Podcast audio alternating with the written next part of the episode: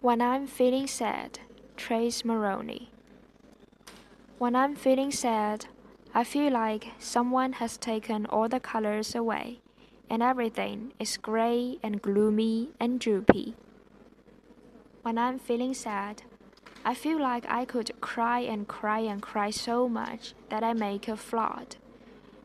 I want to crawl into bed and pull the covers over my head and stay there until the sadness goes away.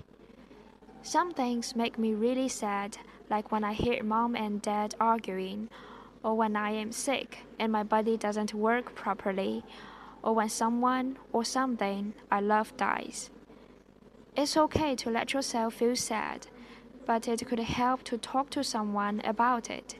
Sharing your feelings can sometimes make you feel better. When I'm feeling sad, I try to be kind and gentle to myself. I like to soak in a big bubble bath or listen to my favorite music. Sometimes, just being with friends and family makes me feel better, even if I don't want to talk. But the nicest feeling of all is when a kind person gives me a hug and says, Everything is going to be okay.